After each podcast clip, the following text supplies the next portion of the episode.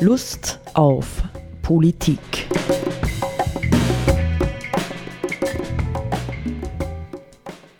Liebe Hörerinnen und Hörer des Freien Radios, Freistadt Sepp Kiesenhofer und Roland Steidl begrüßen Sie wieder zu einer Sendung Lust auf Politik.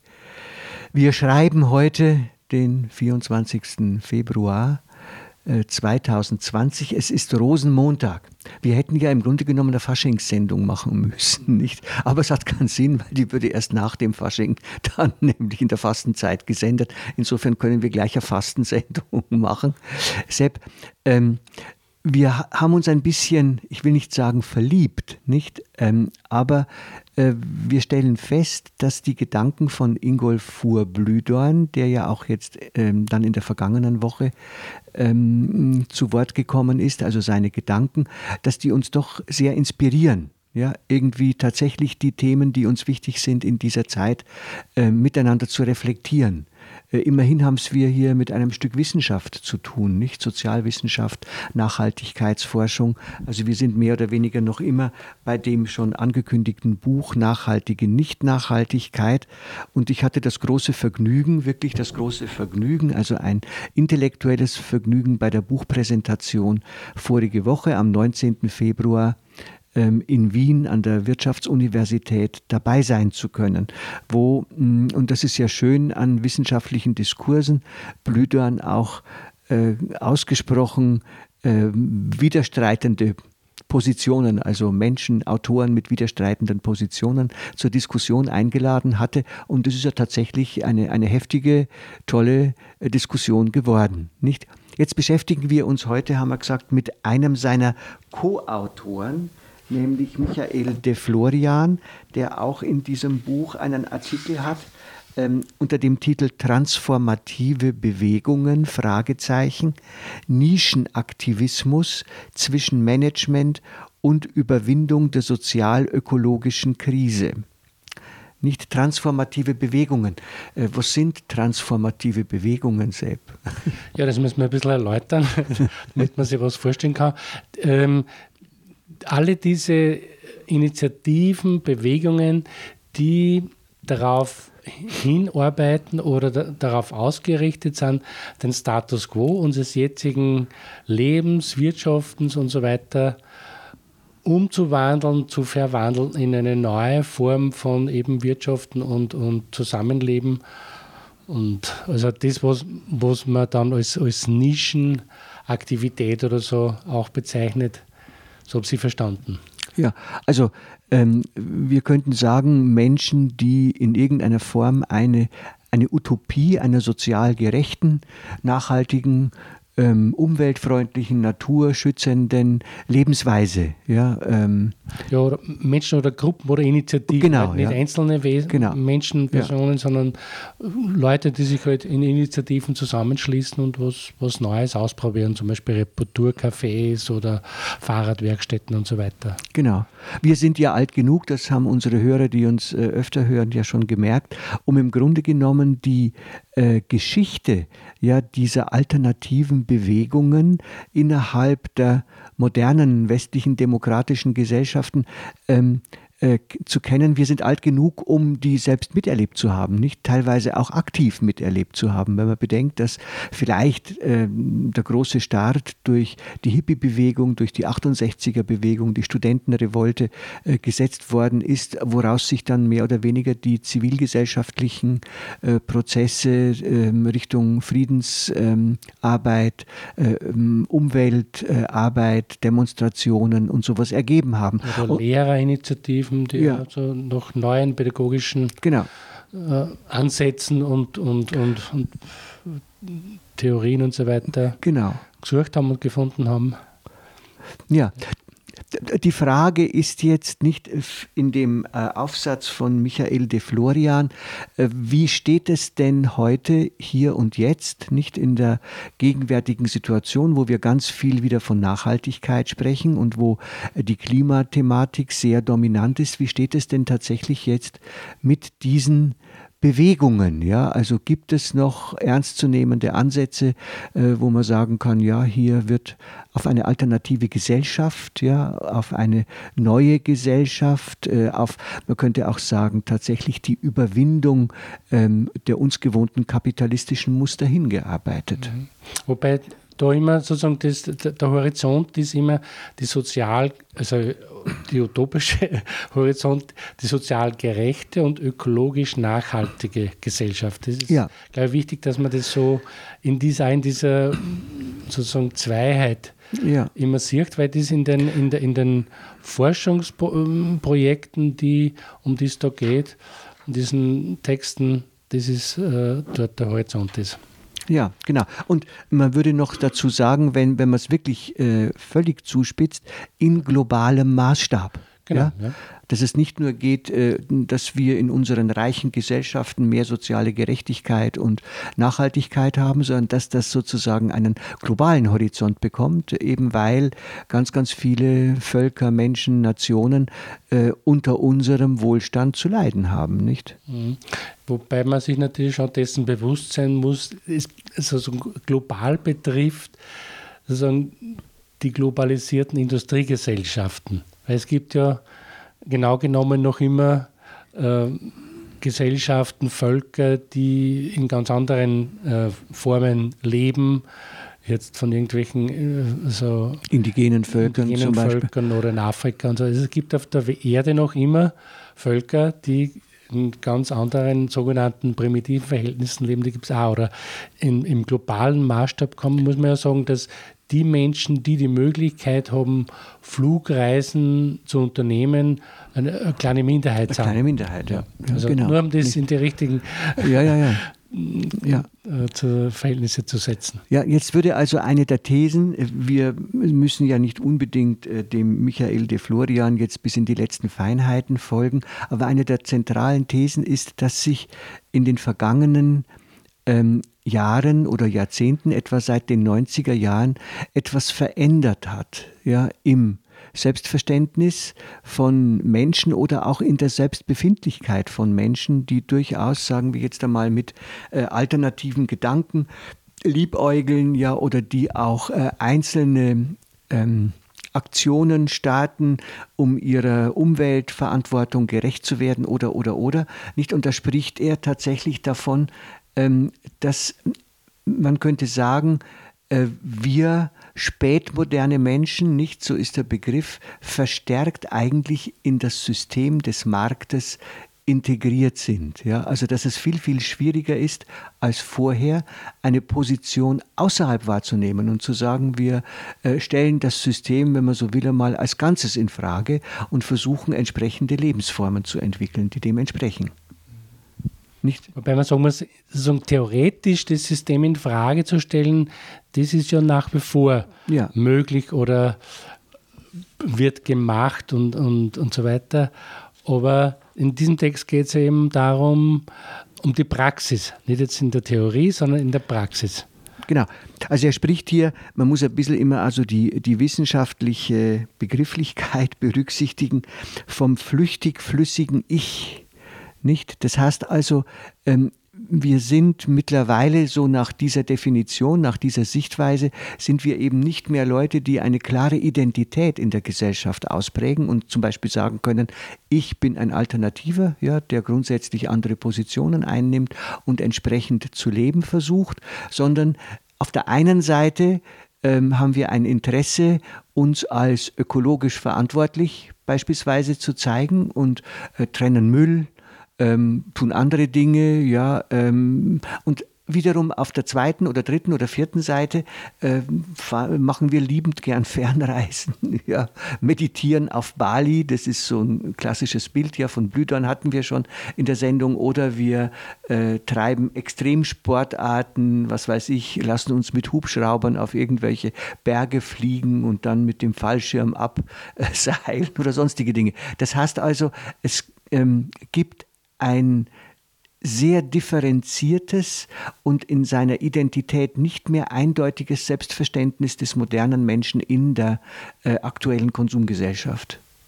Jetzt im Hinblick auf die äh, auf den Aspekt der Nachhaltigkeit. Genau. Oder beziehungsweise, ja. Ja, und auch auf den, auch, auf den ähm, Aspekt, tatsächlich ein identisches, glaubwürdiges oder authentisches ähm, Leben zu führen, das eine Alternative zum herrschenden System darstellen will oder soll. Mhm, Ja? Wir- Was sagen wir dazu? Ich meine, man muss an der Stelle doch einmal Stopp machen. Das, ja, ich meine, ich habe da äh, so bei der Präsentation des Buches, ähm, wo also Blüdorn auch äh, seine Grundintention verteidigen musste, gemerkt, es geht ihm eben verstärkt oder den Autoren dieses Buches um eine kritische Selbstreflexion ja, von uns als, ich sage es einmal, halbwegs gut situierten, auch intellektuell geschulten Mitgliedern dieser modernen kapitalistischen Gesellschaft. Ja, also wie steht es denn nun wirklich? Ja, wie stark sind wir involviert und wie groß kann unser Interesse tatsächlich an einer äh, gravierenden gesellschaftlichen Veränderung sein? Also für mich ist eben diese Auseinandersetzung mit diesen Texten insofern ein Erkenntnisgewinn, weil es etwas sozusagen zur Sprache bringt, was im Grund unser aller Erfahrung ist. Wir kennen das einfach und eigentlich die meiste Zeit ist einem das nicht in der Form bewusst, Genau. dass wir so leben. Man kann natürlich jetzt das nicht auf alle Menschen ausdehnen und sagen, ja, alle Menschen sind so. Es kann natürlich Le- Leute geben, die tatsächlich radikal und konsequent äh, einfach bestimmte Lebensweisen sich angeeignet haben. Aber so als gesellschaftliches Phänomen, sage ich jetzt einmal, beschreibt es was, was tatsächlich jeden von uns mehr oder weniger bekannt ist, auch bei uns selbst. Ja? Und das ist der springende Punkt. Und ich glaube, dass, dass es ähm, einen Punkt trifft und insofern hilfreich ist für weitere Entwicklungen und so weiter. Ähm, im politischen Sinn auch, weil man nur dann, wenn man die, die Gründe kennt, warum bestimmte Entwicklungen stattfinden oder nicht stattfinden, dann kann man daran arbeiten, sie in die richtige Licht- Richtung zu lenken. Ja? Und die, das, diese Erkenntnis, dass wir von verschiedensten ähm, Bewegungen da geprägt sind und in verschiedensten ähm, Abhängigkeiten verstrickt sind, ähm, hilft äh, um uns äh, davon zu lösen und tatsächlich dann Ideen zu entwickeln, wie können wir tatsächlich auf, in, uns weiter bewegen in Richtung einer sozial gerechten und ökologisch nachhaltigen Gesellschaft. Also zumindest ist, äh, ist das Angebot einer gewissen Ehrlichkeit zunächst einmal, nicht? Äh, Nämlich auch der Ehrlichkeit im Blick darauf, dass wir ja teilweise, wenn man genau hinschaut, ständig Geschäfte mit uns selber machen, nicht? Also ich tue jetzt ja das schon, ja, ich fahre nicht mehr so viel Auto, dafür kann ich mir vielleicht schon noch meine zwei Flugzeugurlaube leisten und so, wenn auch mit einer gewissen Flugscham, aber ich tue es eben trotzdem. Ja. ja kann, man kann ja, das ist ja ganz, ganz offiziell, die äh, CO2-Ausstoß durch Flugreisen kann man ja ökologisch Genau. kompensieren. Das kann man übers Internet, kann man bestimmte äh, Dinge da kaufen. Ich habe das noch nicht gemacht persönlich, aber ich kenne das, ähm, dass Leute, die Flugreisen unternehmen, dann vorher oder nachher äh, über diese Internetseiten den CO2-Ausstoß in irgendeiner Form kompensieren. Wie die Homepage jetzt genau heißt, weiß ich jetzt nicht, aber gibt es. Gibt es nicht. Trotz allem muss man sich die Frage stellen, wollen wir solche Modelle fördern? Sind es tatsächlich zukunftsträchtige Dinge? Weil im Grunde genommen, wenn man das jetzt, man könnte es ja tatsächlich auch ähm, legistisch fordern, nicht? Wer noch fliegt oder Inlandsflüge macht, der muss ja, kompensieren, dann landest du natürlich auf die Dauer bei einer 3, 4, 5 Klassengesellschaft, weil sich dann diejenigen, die genug Geld haben, können sich eben die Kompensationen leisten und die, die äh, dieses Geld nicht haben, stehen halt dann ähm, vor der Notwendigkeit, zumindest äh, sich andere Wege, ja, der, sag ich jetzt einmal, des Lustgewinns, der Befriedigung, der Fülle oder sonstigem zu äh, verschaffen. Ja, das ist einfach nicht, nicht sozial gerecht. Nicht? Und Ja. das, das CO2, das ausgestoßen wird durch das Flugzeug, bleibt ja, trotzdem in der Luft. Nicht? Ja.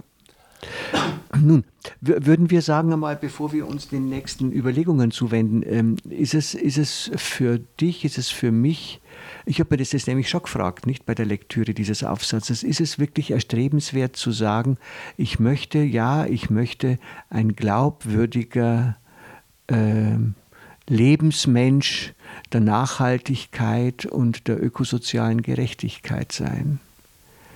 Ja, ist es wirklich, könnten wir des guten Gewissens sagen, dass äh, wir das schon gerne möchten und dass wir uns eigentlich ganz gerne auch auf die Finger schauen lassen dabei? Nein, ich glaube, dass das ja die große Schwierigkeit ist. Also mhm. vom, vom, von der Absicht und vom Ziel her wird man das wahrscheinlich alle unterschreiben.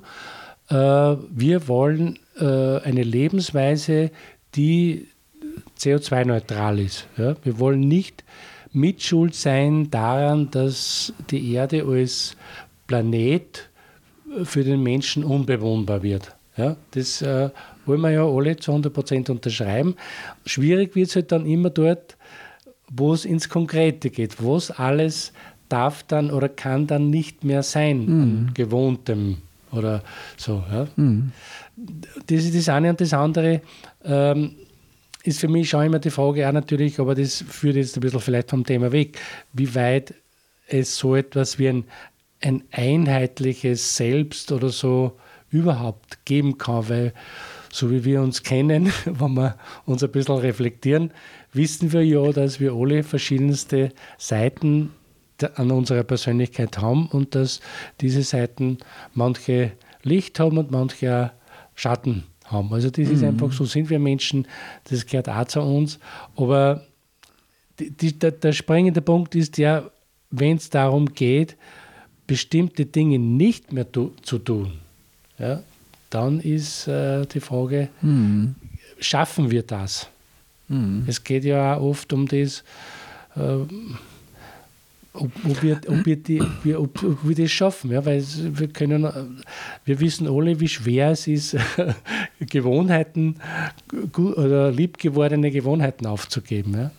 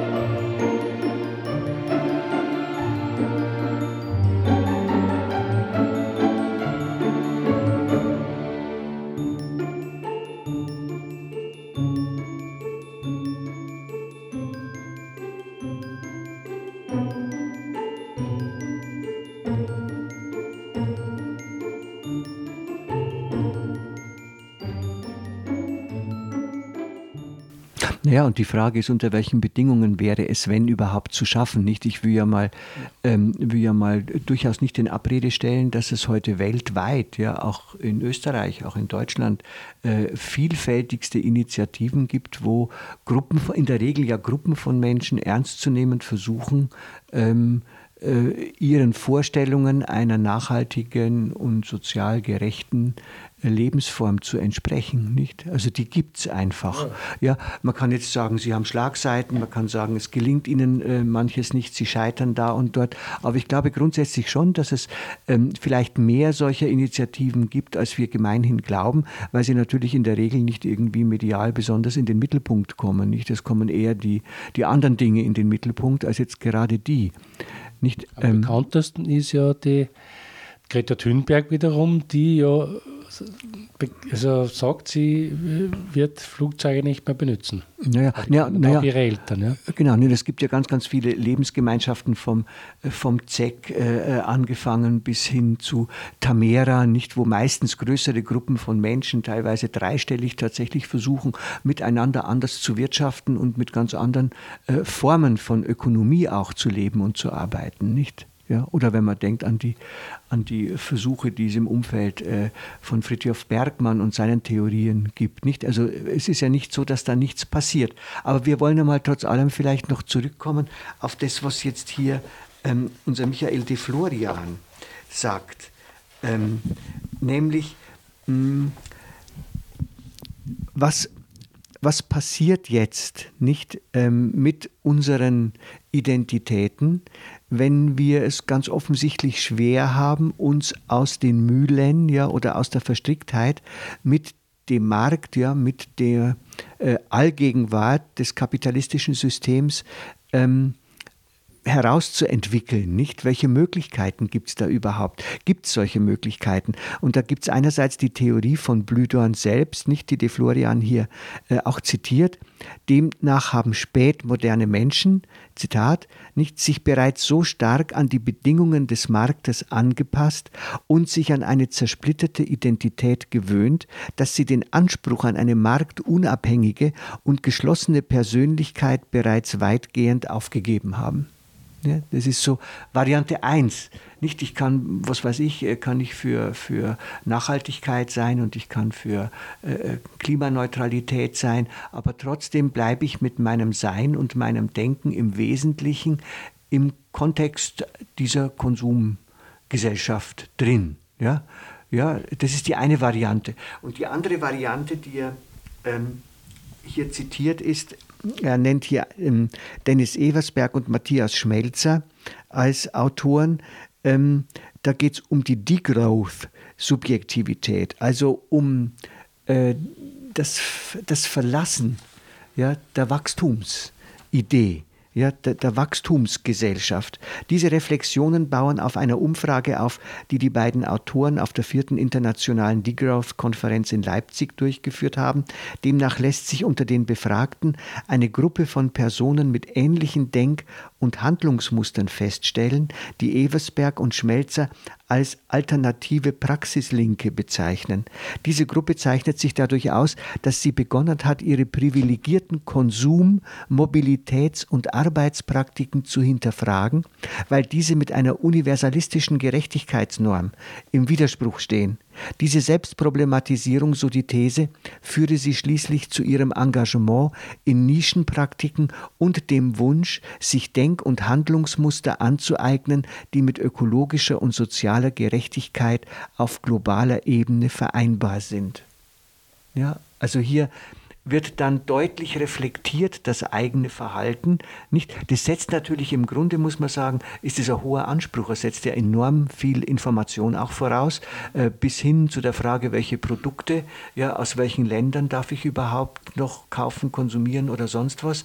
Nicht? Und äh, eine permanente ähm, äh, Selbstkritik letztendlich auch, nicht? Wo sind noch ähm, versteckte ähm, Momente in meinem Leben, wo ich im Grunde genommen äh, dem ähm, falschen Paradigma diene, nicht? Oder dem Paradigma diene, das ich eigentlich überwinden möchte. Ne? Ich erinnere mich selber an, ähm, in meinem Fall, nicht als äh, 9-11 2001, habe ich mir selbst den Vorsatz genommen, ich möchte mit allem, was ich tue, beruflich und so weiter und so weiter, möchte ich auf keinen Fall mehr diesem kapitalistischen Paradigma dienen. Ja, das kann man in gewisser Weise auf den ersten Blick, kann man sagen, wenn man im Sozialbereich arbeitet, hat man es relativ leicht. Es stimmt aber auch nicht wirklich. Ja? Es stimmt auch nicht wirklich.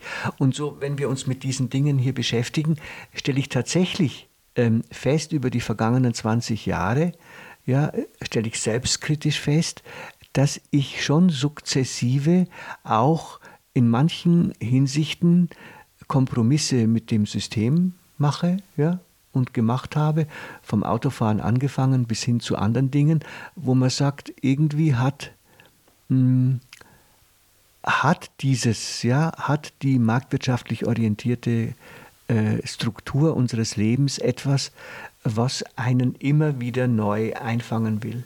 Ja, auf Teufel komm raus.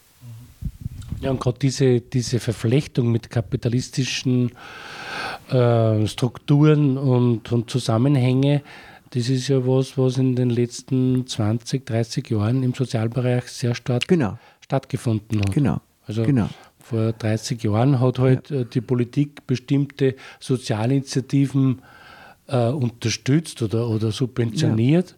Und jetzt ist das eine Art von, von miteinander handeln, mhm. treiben, Handel treiben geworden. Ja. Also das, das nee, ich mein, eine ganz, mhm. ganz dezidierte wirtschaftliche, wirtschaftliche Form des genau. Austausches. Ja. ja wo, wo auch Konkurrenz unter den Einrichtungen genau, ja. besteht und so weiter und so weiter, nicht? Das ist privatisierter Dienstleistungsbereich und so weiter. Also mir wird auch immer deutlicher jetzt, äh, weil ja der De Florian ausdrücklich eben von Nischen spricht, nicht? Also wo versucht wird, irgendwie anders zu leben, weil tatsächlich, ich glaube, die Diskussion, die wir hier führen, ja, die ähm, ist eine Diskussion, die wahrscheinlich nur für eine begrenzte Zahl von Menschen in unserer Gesellschaft überhaupt relevant ist. Ich glaube, die meisten Leute sind über weite Strecken ja mit dem äh, kapitalistischen System, so sie nicht darunter leiden, als Arbeitslose oder sonst wie Ausgegrenzte, äh, durchaus identisch. Ja, ich glaube, dass ähm, diese flüssige, äh, flexible Existenz, ähm, ja, die wird ja auch mittlerweile zum zum äh, bevorzugten oder vorbildlichen Menschenbild ähm, äh, herangezüchtet, nicht? Also du sollst ja mobil sein und sollst flexibel sein und dich auf nichts kaprizieren, damit du sozusagen als Rädchen in der Maschinerie dieser Wirtschaft gut funktionierst. Mhm, ja. Das kann man so sagen, ja. Nicht? Also, wo liegt der Hebel? Nicht, das würde ich fragen. Das ist immer wieder die Frage, nicht wo liegt der Hebel, dass Menschen motiviert sind, einen kritischen Blick A auf die Welt, in der wir leben, mit ihren Ungerechtigkeiten und ihrer Zerstörungskraft zu werfen und tatsächlich auch einen kritischen Blick auf sich selbst und ihre eigene Verstricktheit. Mhm. Mhm. Es, äh, wahrscheinlich passiert es am ehesten dort, wo irgendwas Bestimmtes in Gefahr ist oder bedroht ist. Und äh, ich kann jetzt sagen, Frühjahrszeiten oder, oder auch jetzt noch leiden Menschen zum Beispiel unter bestimmten Formen von Arbeitsverhältnissen. Man sagt, in frühindustriellen Zeiten haben halt die Menschen 60, 70, 80 Stunden gearbeitet und nichts verdient dabei und sind halt, also im wahrsten Sinne des Wortes ausgebeutet worden und so weiter. Aber was wir jetzt erleben, ist ja durch die CO2-Diskussion, dass, dass das schon dass unser Lebensraum in Gefahr ist. Und das kann natürlich jetzt Nachdenk- oder Reflexionsprozesse in, in breitere Schichten der Bevölkerung auslösen. Und, und ähm, De Florian sagt ja, diese Nischeninitiativen, Anführungszeichen, von denen er immer spricht, haben nur dann eine eine Chance, wirksam zu, werden, wirksam zu werden, wenn sie den Sprung in den Mainstream schaffen, also in, mitten in die Gesellschaft, von der du sprichst. Äh, und eben der Hebel ist, ein möglicher denkbarer Hebel ist eben möglicherweise, dass sie das Bewusstsein der Bedrohtheit oder des Bedrohtseins stärker nur im, im Mainstream ausbreitet, dass die Menschen begreifen und sehen, aha, wir leben und arbeiten und wirtschaften auf eine Weise, die uns im wahrsten Sinne des Wortes die Lebensgrundlagen entzieht. Dann kann sie möglicherweise was ändern. Es ist, ist, eine Frage, ja? Äh, weil die andere ja, ja. Vorstellung, dass Menschen ja, sich äh, aufgrund einer Erkenntnis ändern, ja? dass sie sagen, ah, wir leben falsch, wir sollten etwas anders machen. Das machen eben Nischenprojekte. Mm, ja. mm. Aber der Mainstream ist davon. Eben, wie, wie, die Frage ist, wie wird die Nische zum Mainstream? genau, ja. Oder, genau. Also in diesem Sinne wünschen wir all unseren Hörern, dass sie mit uns zusammen irgendwie versuchen, sich selber auf die Schliche zu kommen und ein bisschen diesen wahnsinnigen Mainstream, in diesem, diesen destruktiven zu überwinden. Ja, und dass das auch in, in, in einer bestimmten Weise politisch wirksam wird. Genau. Ja. Okay. Auf Wiederhören.